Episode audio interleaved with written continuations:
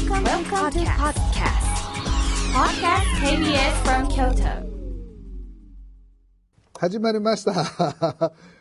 この番組で坪ちゃんでも毎回番組のトーンが違うって言われるねそうですね。これ番組やもん喋ってへんもんな始まって以来 会会議ですね。ね最初のあの論文のりょうくんの、はいが僕4月に初めて最初のゲストがりょうくんで、ええ京都まで来てもらって、なんと3本撮りしたんよな、初スタートの番組1時間番組をいきなり打ち合わせもなしにりょうくんと3本撮りしたって。で俺あのりょうくんというのはあの人の話を聞き出すというか喋、らすのがうまいっていうのが俺自分で喋る。その時までぼーっとテレビ見てシュッとした漫才のコンビに出てきたんやなと思いながらぼーっと見てただけやったけど淳、と亮っていうのはええコンビで亮君っていうのは俺みたいな普通の親父のダジャレばっかり言ってるしょうもないおっさんをうまいことあの立場ではい。あの事件があって初めての仕事がこの仕事やってで俺の話を「大阪さんこの間あの本当にすいませんでした」ってもう土下座せんばっかりなんかこう謝ってもらったりしてて「いやもうそんなん言わんといて」ってもうあの頼むからっていう話をして「もうそんなんせんともう早収録しよう僕もやるやろ。う一発のゲストが頼むわな」って言ってやりだしたら途中でバッて気が付いてあこの子ってこんなところに能力があって、あすごい本当にこの子ええ子なんやなってすごく思いました、がもう半年前で、はい。まさかこんなうだうだがそのまま続いて 毎回毎回トーンも違ってそうですね。でそれを文芸春秋の大政が「アホちゃうかも」本にするって。ねありがたいやけど。そうですね。ねだからそう思ったら頑張って宣伝せあ宣伝せなあかんわ。えーっとただいま絶賛発売中吉本興業の約束という本が書店で出てますのでどうぞお買い求めください。石戸奈々子さんもえーっと1か月半ぐらい前にまた新しい本出されましたよね。いっぱい出されてますけど、まあ、予約受けそうや予約受付はい、はい、なんていう本ですか？と。石戸七子の約束。じゃあ次回はそれで。今回はオンライン教育アフターコロナ教育について書いた本です、はい、へなんかおまけついてませんでした？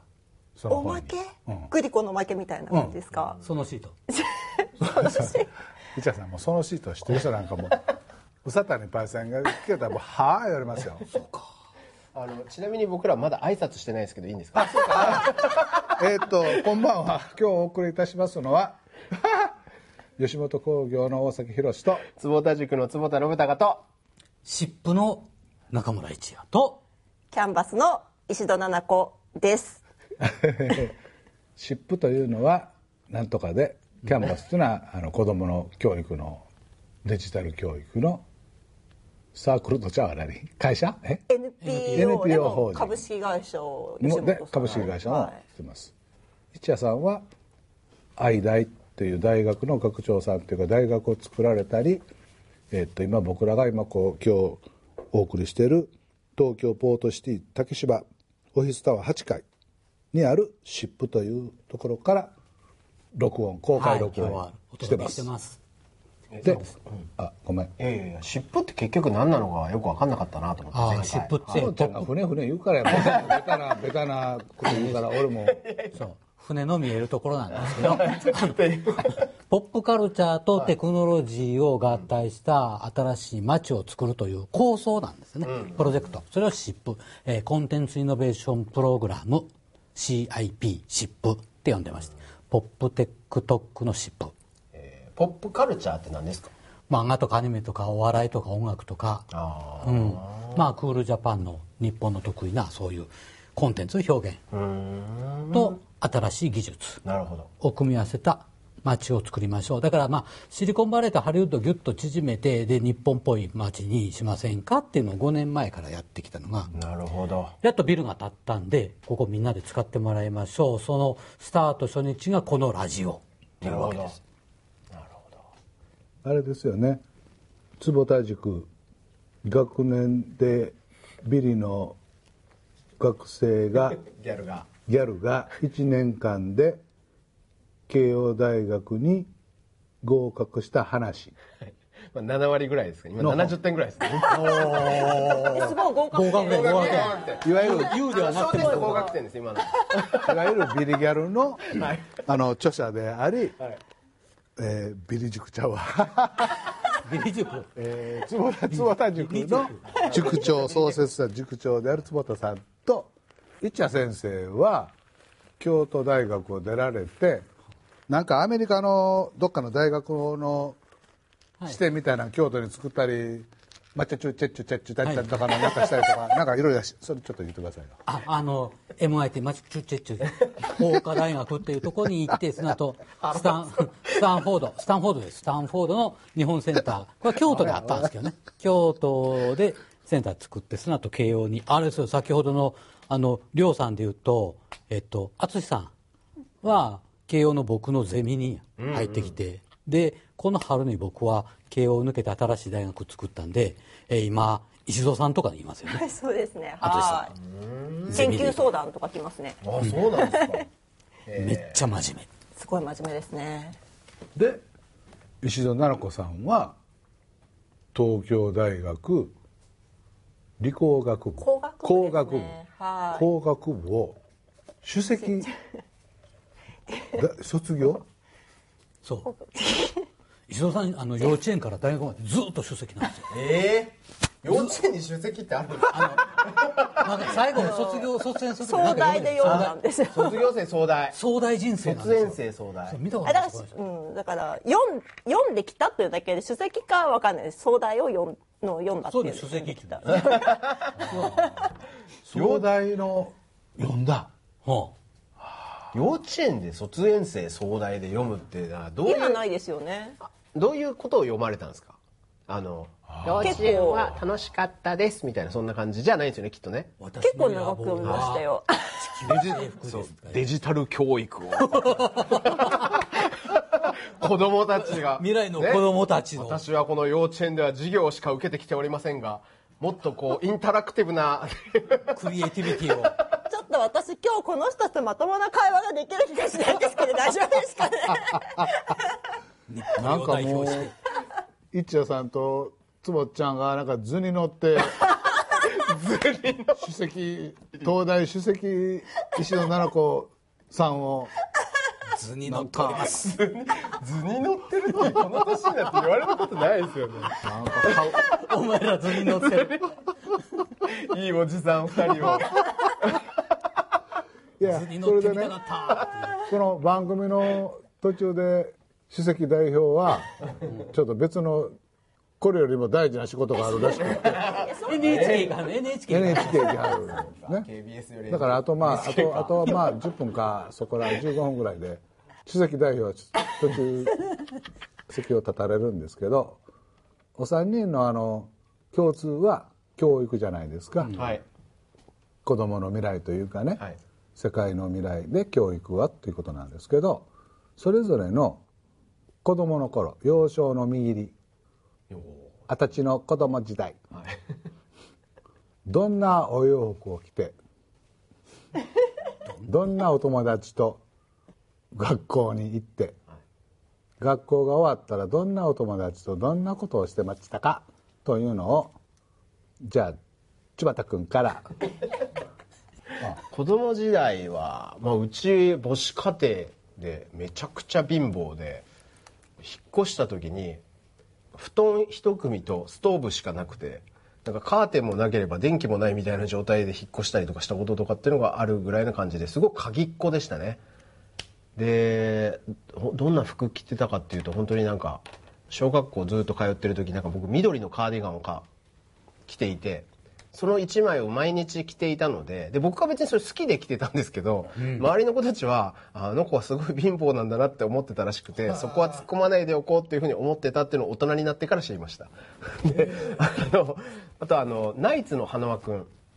とは小中の同級生で、ああそうなんだ。はい、あのすごく仲良くさせてもらっていて毎日すごく楽しく元気に遊んでる子でしたね、はい、でもなんかそのナイツの花輪君と小中の時も仲良かった。はい普通に仲良くその時は仲悪かったけどなんか ちょっと違ったからそれはちょっと隠して昔からなんかでというパターンもあるからね。いやいや家も近くて遊んでました普通に。あそう。はい。仲良かったですいやいや本当に本当にドッジボールとか一緒にしてたし。で彼は本当に当時からあんまり運動神経が良くなくて、あのなんかこう別光の黄色い眼鏡をはめてて。別行の？別光の子供の時から別行のってそれめちゃめちゃお金持ちってだ。と思いますよ。もう黄色い。で普通そんな小学生の時にね別光のなんか眼鏡なんてはめてないじゃないですか。え小学生で別行の眼鏡って？いやいや別光だったかどうかちょっと今そんな言われたら分かんないですけど。あの別光のようなあの分かります？違うと思ったで何回も言ったんや。で小学校の時にこれが別光かその偽物かなんて分かんないじゃないですか。ダイヤモンドとあのガラスのリングはわつ区別つかないですよ。あ別行飴で作った眼鏡やね。あのさ「週刊週刊文春」さんのレギュラーのページで、はい。私の家の履歴書ちゃうわ。家の履歴書ってあるよね。あれ僕一回載せてもらってへで自分が生まれた絵の方眼用紙にずーっと書いて、えはい。で書いていくといろんなこといっぱい思い出すのよね。あああの朝は毎朝茶がゆ食べてたとか、あここに階段あってここで泣いたとか、なんとかもういっぱい思い出してあのすごくよくできた企画やなと思ってて。なので坪ちゃんあのぼーっと喋らんと、それをちゃんと頭の中で描きながら喋ってください。すいません。コンテンツとして弱いっていうことを今 でも僕すっごい子供時代覚えてるのはもうやっぱこうザ鍵っ子で、こうなんていうんですかね麻の縄みたいなやつをこう首からはめてそこにこうあの銀色のね鍵をこうつけてそれをブラブラさせながら走って帰ってガチャって開けてるのをすっごい思い出しますね、でなんか妹が8歳半離れててあの幼彼女の保育園に僕が迎えに行くみたいな。で母が帰ってくるのを待つみたいなのをずっとやってた気がしますね。だからなんかそういう意味で言うと生まれも一応幼稚園実家が幼稚園とお寺をやっていてで小学校の低学年の間とかはずっとその妹の面倒を見てたんでなんか多分子供の世話をするみたいなのがすごくこう当たり前というか好きというか、今でもめっちゃ妹思いっていうか、はい。兄妹やもんね。いやいやありがとうございます。名前言ったらいいのかあれけど坪田貴子さん。はいはい。そうですね。そうですね。まあでもやっぱ年齢が離れてたんでで多分親が働いてるから自分がどうにか面倒見ないといけないじゃないですか。でなんかはい。そういう時とかにでもなんか僕今それで思い出したんですけど先になんかこう外食しててと。どうしても遅くなるからっていうふうに言われて僕と妹でじゃあどっか何食べたいっていうふうに聞いた聞いた時にスパゲッティでいいって言われたんですよ、そしたら僕そのスパゲッティでっていう表現がすげえもうなんかイラッとしておでってどういうことだみたいな「が」は何なんだと、何が食べたいかっていうのを言えみたいな感じのことをすごい詰めてめちゃめちゃ泣かれたのをすごい今思い出しました。でもなんかでそのなんでスパゲッティかっていうと家にから一番近いなんかレストランみたいなのがスパゲッティ屋さんででスパゲッティでいいっていうふうに言われたらいや何が食べたいかっていうのを考えろみたいなことをなんか小学校低学年で僕が高校生ぐらいだった時に めちゃめちゃ詰めたのをいまだに覚えてるし妹も覚えてるし。覚えてる。はい。それはあれやね。そのことが将来の坪田塾開校につながるんやね。ああかもしれないですね。何、あのそう。夢あなたは本当にやりたいことは何なんだみたいな感じのことは言ってた気そのがします。頃から。じゃあ次京都のなんとか小学校で生まれ育った中村一也君どうぞ。いや今の話僕すごい似てるんですよ実は。僕も母子家庭で、めちゃめちゃ貧乏で、え共同のトイレのアパート一間におかんと妹と3人で電化製品は炊飯器しかなかったようなとこなんですけどで妹がね5歳下で僕が毎日自転車で保育園に送り迎えをしてたんですよ。そんな感じ。でも学校では別にあのあんまり言うの嫌なんで言わなかったんですけど同級生に溝端っていう男がいまして、前の観光庁長官。今の大阪観光局局長。みあの周りにすごく迷惑をかけてるやつなんです それと同級生で。そいつと僕がクラスで先生からグーで殴られてた二人で。グーですよ。当時。殴られてもしょうがないなみたいなことばっかりしてたんですよ。まあ昔は先生があのグーで殴ってたからね。そう。僕なんかでも、まあ、一年生ちょっと僕の方が年上であれですけどまあ子供やから嘘やと思うけどめちゃめちゃ怖い先生がいっぱいい。てて、あの先生は昔戦艦大和乗ってたとか。まあ子供ねなんか怖い強い人噂で戦艦大和乗ってたそうなんや戦艦大和乗ってたんやって。なんでなんで生きてんねん。朝礼の時にちょっとこうあくびしたりちょっとよそ見したりしてたら「大崎ちょっと来い」僕はなくて「来い」って言って朝礼台の前に立たされて両耳持ってその耳持ってグーッと朝礼投げる。まあ時代やからそんな先生もいてて。そう。なんですよ。あのよその家のガラス石投げて「割ったんお前やろ」って「そうです」ってバーン殴られて腹立つと思ってその先生の車の上に乗ってペコってへこまれて またバーン殴られてなんか毎日そんなんでしたけどね。今それ役に立ってることは何もない。いや僕でも同じようなことばっかずっとやってます。なんかあいや僕じゃあこんな大人になれるんですねきっとねえそれ羨ましいんですか？いやいや僕はすごくなんでそのことを言うんですか？僕あの個人的には中村一也を通って大崎宏こう年齢的にねこうなると僕はベストだなと思ってるんで思ってないかも。すごくいや本当いやいやいや。いや一夜さん通って俺にはとは違うやろ今すごい思ってない顔いしてやめちゃくちゃ思ってますよ本当に本当にこんななんかふざけた大人になりたいなと思ってるんですよ確かに一夜さんもはい。ロックなパンキッシュやから、はい。やっぱ子供の時からなんかそういう先端は双葉より芳しじゃないけれども、なんかそういう芽生えはあったんやね、ああそうですね。何ですかねそれは。でもそのいわゆる反骨精神というか、そのクールジャパンの仕事してるのにどうして洋服着てるんだってどなたかに言われてよっしゃー言って次の日から今日の今日までずっと着物着てるっていう パンキッシュじゃないですか、なのに政府のいろんなお仕事なさってるでしょ？確かに。そこちょっとね。そのね、ポジショニングって言ったら身も蓋ももうザ・すザ権威権威っちゃ権威ですもんね、いやいやそんなことはしてませんけど別に。やってることは何も変わらないと思ってんですよね。そう殴られてた頃から、うん。グーでね。やってることは変わってないなと思っててでももう殴られないですもんね。殴られないですねなんかね。言ってしまいますからね今殴られたら。あーそういう意味。じゃあじゃあ石戸奈々子さん下町でお生まれになられて東大 首席総大のへの道壮大人生。どうして私は洋服を着たままいつも草履を履いてるの？そこ気になりますね。ね下町で生まれたのでね、お祭り大好きで浴衣あ浴衣じゃない。草履だった浴衣と草履今間違えちゃったんですけど あの草履下駄を履いててはい、まあまあ、当時からね好きだったんですけど大人になったらいけないと思ったんですよねそれは。だから靴履いたりしてたんですけどあれ今日は草履じゃないの？とか言って言われるようになってあ大人に社会人になっても毎日草履履いてても誰も怒らないんだと思ってから気がついもたけどよく考えごめんなさい初めて石戸奈々子さんはお洋服を着てあります。なんかあのベージュ色に、あの縁トリミングで綺麗な濃いブルーと赤のトリミング白だったよワンピースツーピーワンピースを着ておられて旅履いて草履履いてあるんです。でいっちゃさんは羽織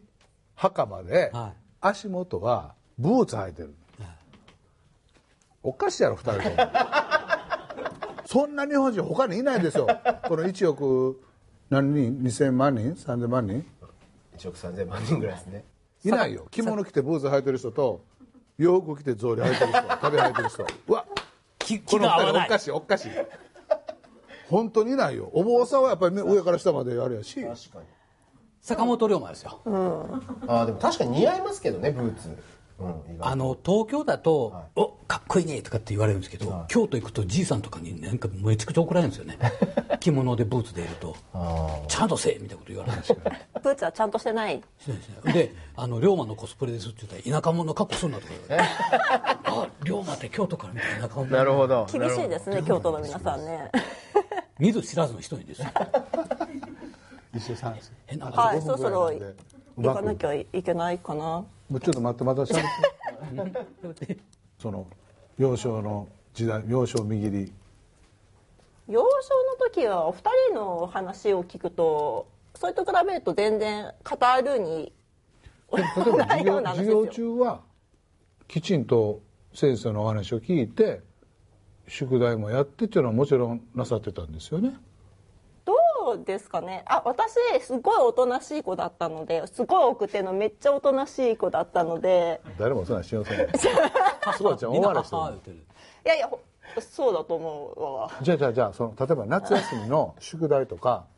なんか自由研究とかそういうのはなんかすごく。夏休みが始まる前に終わらせて夏休みは全部フルフルに遊ぶタイプ。です、えー、すご。もうで終わらしちゃってもう開放感に満ち溢れて夏休みを1ヶ月間遊ぼうっていうタイプ。あでその遊ぼうっていうのは例えばどんなことをして遊んでたの？何してたんですかね。ラジオ体操がやってましたか？ラジ ラジオ体操小学校の時やってましたよ。でも小学校の時ってなんかそれこそすごい貧乏ではなかったんですけど、ふ普通のうちだったんですよね。だから別になんかすごい楽しいエンターテインメントがあるわけじゃないので普通に近所もう本当に面白くないんですよ。近所の公園で遊んでました。毎日。ただうち父親がちょっと変わった人だったので、なんかなんだろうなもうどっか近所で雀荘が潰れるって言えば全自動雀卓をもらい受けてきて家のど真ん中に設置するとかなんか例えばなんか母親がなんか。であのお父さんも「何か言ってよ何とか言ってよ」とか言って注意を流すと「なんとか!」って叫んで取っ去っていくとか なんかそういうなんか吉本の人みたいな なんかねそうなんですよで私あの七夕生まれでセブンセブンなのでセブンセブンセブンって揃えるのが結構得意だったんですよね。だからだからその要するに博打打ちか。時間の終わりぐらいになると必ず呼ばれて。そういうことね。とかだからなんかなんだろう。何かこうしなさいみたいなことを何もなくもうすごい自由に生きたいように生きてました。中学の時はその部活とかっていうのはなんかしてたんですか？かいろいろやってたんですけどなんか中私は大学あすごい奥手だったので 高校まではなんか今から振り返るとすごいつまんなかったんです自分にとって。あだからその時には別につまらないと思ってたわけじゃなくて多分普通に多分青春時代をエンジョイしてたんだと思うんだけどなんか大学に入ってからいろいろ世界が広がって特にメディアラボ MIT のメディアラボってところに私行ってたんですけどそこと出会って以降なんかあすごい自分の中でなんか自分を表現できるようになったっていうかそれまでは別に不満があったわけじゃないんだけど多分今から振り返ると本当になんとなく満ち足りない 毎日を過ごしてたんだと思います。うん。ちなみにあの自分は奥手だとか、物静かだったっておっしゃるじゃないですか 今のご認識はどうなんですか？奥手のもの静かな。あ今ので全てが分かりまこんな感じの小学生やったんや。そういうことですいやいや。じゃりこちえやんえだってお三方みたいなことしないじゃないですか私。どういうこうやって今こうやって話しててもなんか変なしょうもないことを3人は話すけど我々3人がしょうもないことを話しているだけ。そういうご認識だったんですねあいつら偏差値20ぐらいの会話しやがるなとおっさんおっさん3人がしょうもないことを話している場所に連れてこられたと思ってるのよねえ私も穏やかに座ってるでしょあら。石戸さんもうそろそろあの大事な会議のリモートのはいもう10分を切ってしまったのではいあの、はい、もう追い出したい感じですすごく引き止めてしまいました。すいません。ええあのありがとうございました。よろしくお願いはいします、ようこそお越しください。あすごい素敵なお話ありがとうございます。そ。う あありがとうございました。ありがとうございました。お気をつけて。はーい。と草履を履いて帰られる石戸奈々子さんでした。ね。帰る間際にしょうもない話を3人でしてる。っていう最後に本音が出た。本音7個なんか今ので僕ちょっと思い出したんですけど、ダニング・クルーガー効果っていうちょっと今賢く見えました今のこと一言で。いや全然何のことかどういうことどういうことランニングってどういうこと。ダニング・クルーガー効果っていうのがあって要は仕事とか勉強とかができない人っていうのは自己評価が高いんですって。で、えっと、めっちゃできる人は自己評価が低い。っていうのが、あの統計的に分かってるらしいんですよ。だから多分自分のことをあまり物静かじゃなかったりとか奥手じゃない人は 自分のことを奥手だと思っていて逆もまたしかりだったりとかするんだろうなっていうのを今ちょっと思いましたね自己評価ね、日本人って海外に比べてすごい自己評価が低いですよ、低いですよね。いろんなアンケート取っても、その創造的だと思いますかとかそういうこうポジティブなこと聞かれたら日本だけやたらと値が低いんですよ、で単純に自己評価が低いというか、自分に対して厳しいからそうそうそうそうそう。そんな幸福度指数になるとすごく下がったりするんうん、ですよね、そうそうそう。だからまさにそれダニング・クルーガー効果で。そうなんよ。それこそアメリカ人の人とかって「あの日本語喋れますか?」って聞くと必ず「Oh yes yes of course」とかって「こんにちは」って言って「そう。こんにちは」だけでも喋れたらもう日本語俺喋れるだろうみたいな。で「イエス」って言うけど日本人だと結構喋れても英語喋れますか？いやいやいやちょっと全然なんですってなりがちですよねっていうことを多分あ同じです。リトルリトルリトル超リトルみたいな俺言うもん。リトルリトル超リトル超いい超びっちょいそういう超の使い方するんだ。いやそれはあれでしょ？そう。GHQ のせいなのか日本の教育のせいなのか、そこは一谷先生どうなんですかね？教育のせいあると思いますね。だからその自分をポジティブに、えっと、できるよって発揮するのをこう抑えてきたっていうかみんなだから自分を律することでなんとなく全体を持たせるようなことで、この近代100年ぐらいやってきたから、それが染みついてるとこはあって、そこの空気をまず変えないとなかなかこれ縮んだままかなっていうのは思うんですけどね。だから今ので言うとだから例えばそのダニング・クルーガー効果でどういうところで言われるかっていうと例えば会社の文句をよく言う人っていうのは、あの実はその会社の中であまり業績を上げれてない人っていうのがめちゃめちゃ言う、いやほんまそうやで。そうそうそうそう。仕事せんやつに限ってな、ごちゃごちゃごちゃごちゃずっと言うたりするよね。そうですね。で、逆になんかすごい業績を上げてる人だったりとかはいや僕はその会社にそんな全然貢献なんかできてないから、むしろもっとししないといけないなと思ってます。感謝してますみたいな感じになりがちですよね。っていうのをうん。実際に実験でね言われてて。まあそういう意味で言うと日本のその何ていうんですか？自分は自己評価が低いですと、っていう人たちってのは意外と相対的に見たら能力高かったりとかそうなんですよ。だからうそうに日本の人の自己評価の低さっていうのは能力の高さの裏返しかなと僕は思ってるんですけど自己評価っていうか、それできてるからもうちょっと発揮しようよっていうふうに持っていくのはそうですよね。ね一個の課題かなとは思うんだですけど。そう。なんですよねだから自己評能力高いのに自己評価が低いから一歩踏み出せないみたいなことって結構多いですよね。そうそうだと思う。自分なんかなんかそれこそこの今ので僕思い出したんですけど電子書籍っていうのが、まあ、アメリカとかでバーって出始めた時にこれって要は出版の民主化なんですよね。あの YouTube がいわゆる本当に才能があるような人たちだけが出てるものメディアだったんだけれど各個人がメディアを持てるようになった。これはまあメディアの民主化ですけど電子書籍っていうのはまさにその一部の人しか本出せなかったのがどんな人でも出せますよと。でこれはすごいってなってでアメリカでめちゃくちゃもうみんなが電子書籍はこれからの時代でなんかちょっとコンテンツが良ければ誰もがその作家になれるんですってなったんですけど、それよく玉石混交っていうじゃないですか、いいものもあればね良くないものもバーって集まると。でアメリカはこのそのある出版編集者がおっしゃってたのはあの玉石混交じゃなくて石ばかりが飛んでくるっていうふうにおっしゃってたんですよ。だからその要は自分は俺は才能がある作家としていけるこれはもう出せば売れると思ってる人が すっごいこう電子書籍を出版したんだけどもその日本は電子書籍の時代になっても自分が作家になれるなんて思ってる人っていうのはほとんどいないみたいな、だからこれって本当は能力高いんだけど自己評価が低いから、一歩踏み出せないからなんかそのコンテンツが集まらないみたいなところっていうのにつながるのかなってちょっと思いましたね。アドビっていう会社が世界的なアンケートを取って、世界で最もクリエイティブ創造的な国はどこかって聞いたら日本がダントツ1位だったんですよ。それは海外から日本がすごいと思われてるんですけどお前の国は創造的かという質問で日本がダントツ最下位なんですよ。アメリカとかドイツとか50%超えてるんですよイエスが。完全にダーニングクルーガー効果ですね、ええ、で日本だけが10%とかそのくらいなん。ですよだから外からすごいと評価されてても自分そう思ってないからこう足出ていってないっていうのはそれは今響いてることなん。じゃないかなと今一恵先生がおっしゃったことがねまあまあ今の日本のという時代のこう雰囲気というか空気やとするならば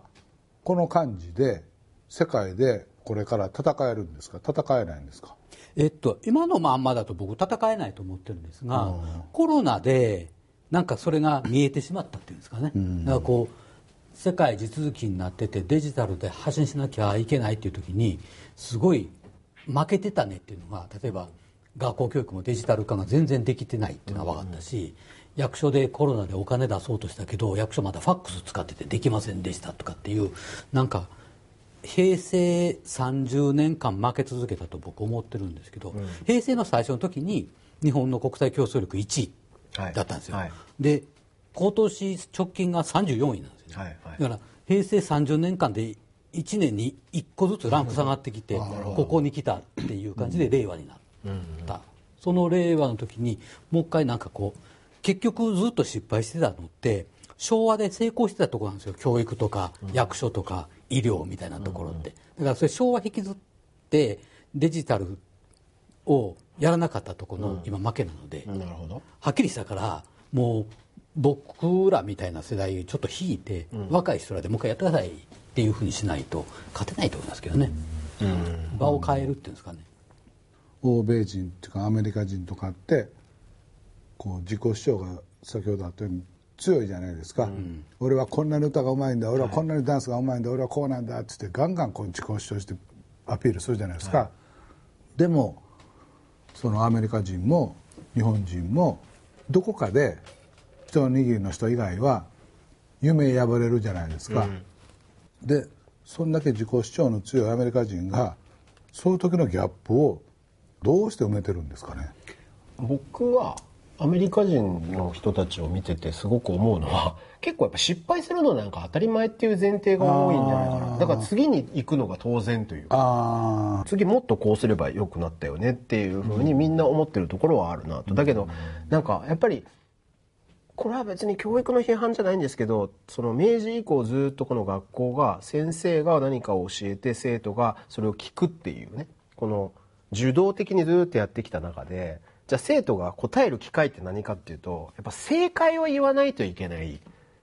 時間なんですよね。でバンって当てられて正しい答えを言うっていう。当てられるの嫌やそうだから当てられるの嫌だし手を挙げるのも嫌なんですよ。だからもう会社になってからもう会議でまず自分からバンバン話す人たちってほとんどいなくて、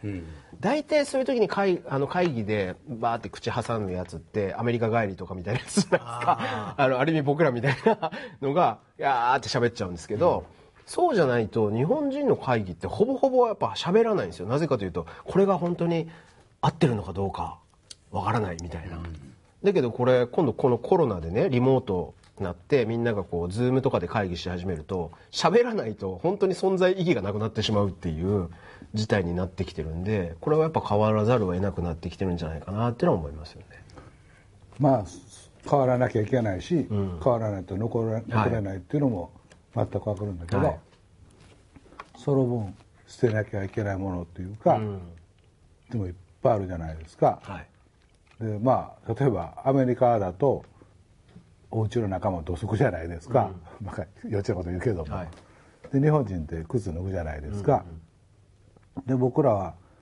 自分の脱いだ靴は自分でちゃんと揃えて上がりなさいって言われて育ってきて、アメリカ人にはそういうしつけというかね、ないわけじゃないですか、はいはいはい。で、まあ、そらそうやけどなって今も思ったりしてるのは、うちの株主総会の時にね、はい。坪ちゃんがね、はポロシャツと短パンとサンダルバッグで来たじゃないですい、か、はい、来ました。覚えてます？僕ちゃんと香りはかおやばいこれ。これ歴史修正主義ですよ。それはあかんやろ。いやいや 短パン短パンできただけさすがに僕もちょっとそうかなとは思いましたけれども、大阪さんそもそもねと大前提というか本質はその株主総会の議決報告事項がポイントでね服装は関係ないじゃないですか、お。ね、口答えしようんで口答え仕事しようね。図に乗ると。そう。取り調べが口答えしようね。確かに日本だと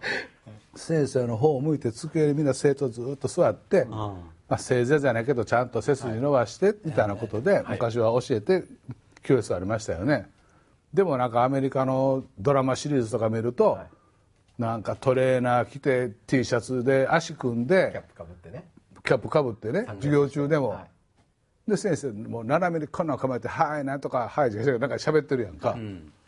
ででもちろん本質は自由にその学びの場ではい本質の自分の意見も言って相手の意見も聞いてなんかするっていうとこなんだけれども、そないお前年上の人に斜めに足組んで「はいコーラちょっと置いてます」みたいなのは 俺はやっぱり違うんちゃうかなとか思ってて。僕も思ってます。っていうのを一夜さんに言ったらそうや一夜さんも着物着てるしなと思ってまあまあこの辺はまあ自由にやったらええのかな。ネクタイ着用とか言われて困ることありますね。ドレスコードね。ほんまに、確かに。ええそうドレスコードで。ネクタイ着用。えどうするんですか？ドドレスコード。えここの間だから蝶ネクタイしてみました。これにえ着物着て？これネクタイ変やろと思って蝶ネクタイっていけるわとえちょ蝶ネクタイしてないとネクタイ着用のところはダメって言われるんですか？わからないんですよわからないじゃないですか。言ってあかんって言われたら困るな。まだ要は民族衣装ですよね。民族衣装です。民族民族の誇りですよ。民族衣装の清掃だったら別にあこれ清掃なんですかちなみに。これ清掃だと思いますよ。え仲間までやってんのは。そう。えでもブーツが清掃じゃないんですよね。ああね。は田舎者のすることということでご容赦をいただき。あのそういう意味で言うと、いやその先生とお生徒の間の壁っていうのも僕は気になってて、で新しい大学 IU は先生禁止ってしてみたんですよ。はいはい先生って一回読んだら罰金100円。取500る円です。500円。です。500円。先生って言ったら。ええ、ただ僕だけ一夜さんって呼ばれるようになって他の人先生って呼ばれてるんですよ。いやそういう趣旨ちゃうねんって言ってたんですよ。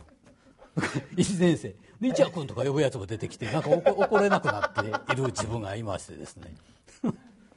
間違った。ルール間違ったわみたいな。あのうちの親子は友達のように仲がいい親子ですという言い方あるじゃないですか、はいはいはいはいでそれが素晴らしい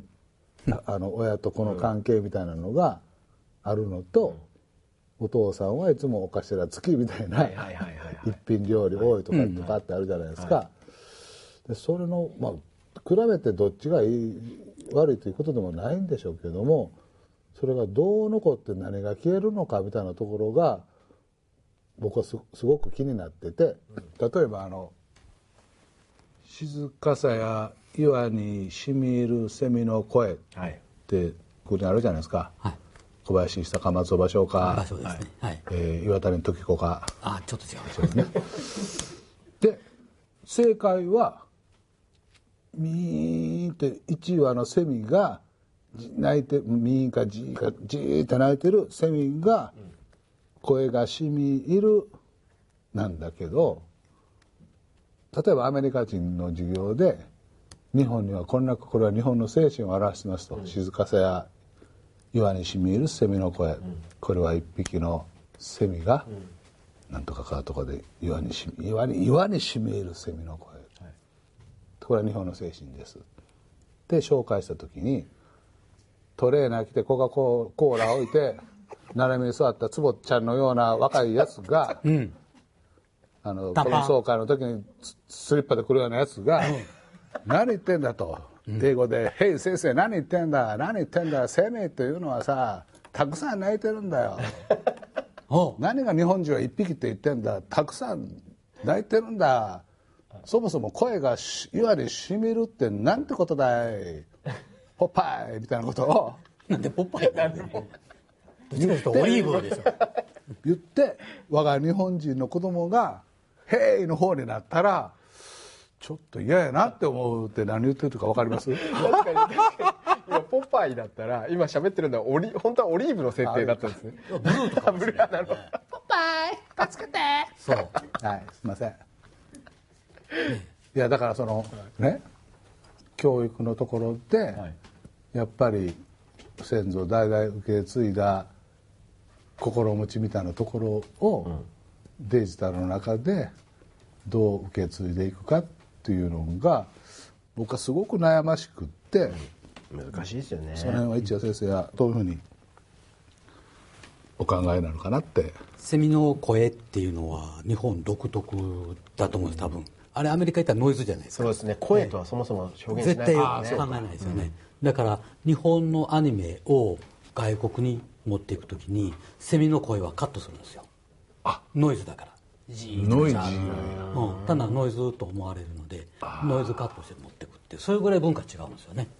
だからその配分を向こうで教えようと思ったら相当難しいだろうなと僕も思います。いろんな反論が出てくることは間違いないなって思うんですよ。ねでもその松岡商会なんかのその句をローカライズするのは嫌ですもんね。そうなんですよ。だからそれはそれで我々にとっての文化。だし魂みたいなもんだから。それをテクノロジーでどうこうするっていう世界じゃないっていうのが強くあるんだと思うんですよね。いわゆる伝統とかうんマナーとか。僕結構大事にしてるつもりなんですよね。その口が言うか 僕の中ではいやここう日本の伝統文化だったりとかっていうのはすごいやっぱ例えばですけど神社ね入る時に何ていうんですか？鳥居のところで。鳥居のところをちゃんとこう端っこというか外から行きますよとかそういうのは僕は子供たちとかにちゃんと伝えたいと思っているし、まあ、橋とかも綺麗にねあの使えるようにとかそういうのは意識はしてるんですね。めちゃくちゃ睨んでますよね大崎から。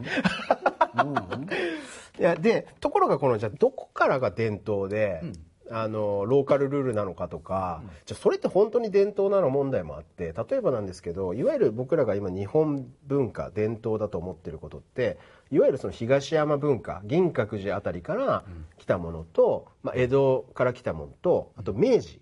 になって来たものとか。それこそ例えばじゃあすき焼きとかしゃぶしゃぶだとかっていうのはこう日本の料理ですとかって言いながらあんな明治から来てたりとか。そうですよね。あと例えば最近になって伝統だって言われ始めたことってあって例えばあの神社でそれこそ二礼二拍手一礼みたいな、あれって本当に最近なんですよね。ここ10年とか。たかだかね。実は、あと例えばその先輩後輩あとこう徴用の女みたいなのとかはこれっていや僕ももちろん伝統だと思うし素晴らしいと思うし僕はリスペクトはするべきだと思ってるんですがあれってじゃあ中国から来たねいわゆる論語だとか孔子だったりとかっていうのから来てるわけじゃないですか。輸入だ。輸入じゃないですか、あと例えば昔は別にそれこそ江戸時代とか長屋で誰の子供か分かんない、なので、そのみんななんか自分の子供な気がするっていうのでみんな育ててきました。だけど明治になって戸籍もねあの結婚っていう制度みたいなのところの中で旦那さん一人奥さん一人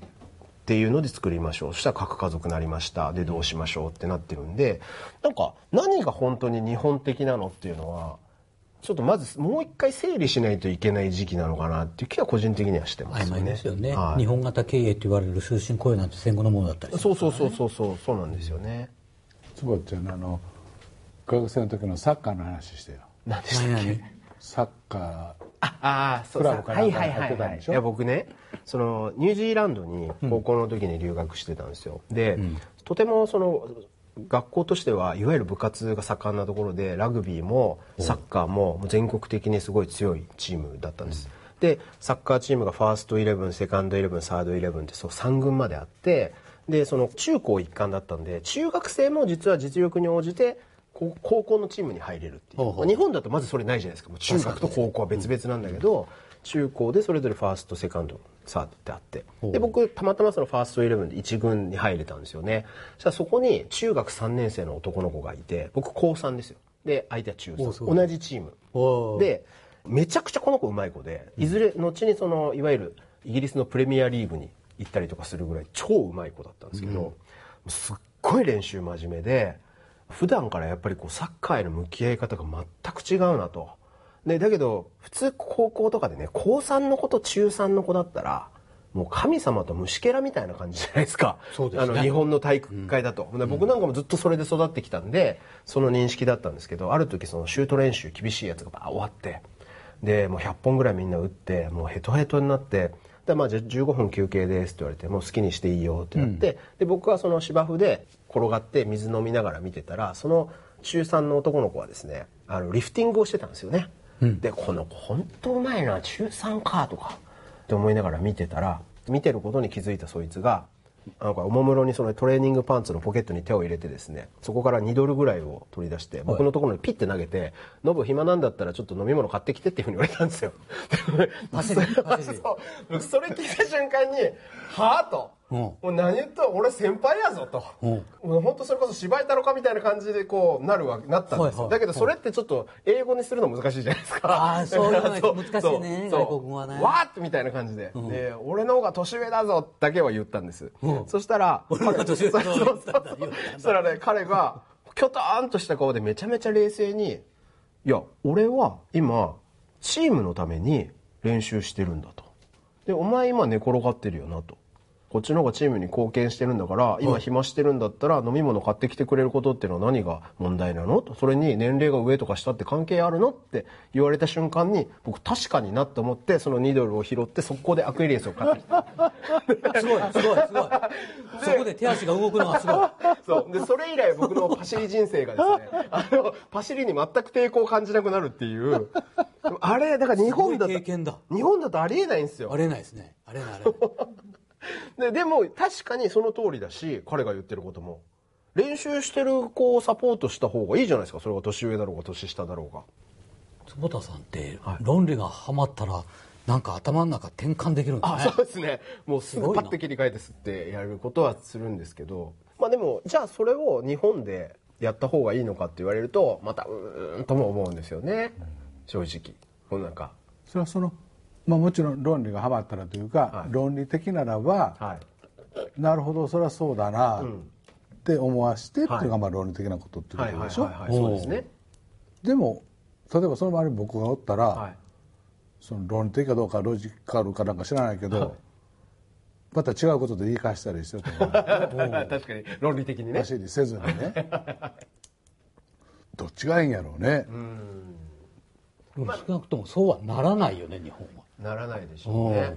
仮にそれが社会的にいいとなってもそうはならないと思う。いやだから僕あんまり実はその年齢を公にしてないことっていうのはそれ実は意味があって例えば僕公演をね全国行くようになるじゃないですか。そしたらなんかこう楽屋とかに